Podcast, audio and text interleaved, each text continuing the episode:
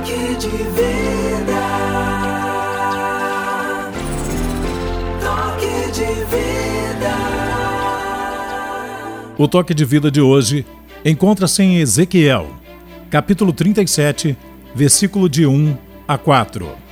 Veio sobre mim a voz do Senhor, e ele me fez sair do Espírito do Senhor, e me pôs no meio de um vale que estava cheio de ossos, e me fez passar em volta deles. E eis que eram muito numerosos sobre a face do vale, e eis que estavam sequíssimos, e me disse: Filho do homem, porventura viverão estes ossos?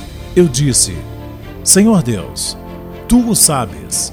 Então ele me disse: Profetiza sobre estes ossos, e dize-lhes: Ossos secos, ouve a palavra do Senhor.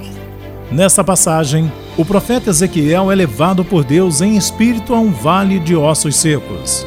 Então Deus pergunta se poderiam viver aqueles ossos.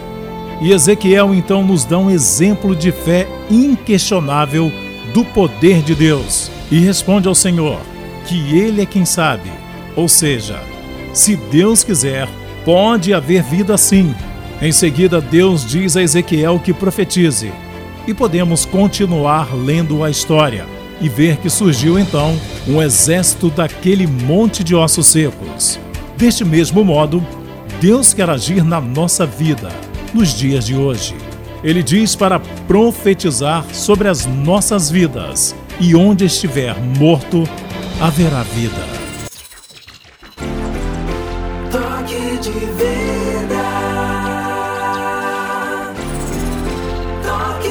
living.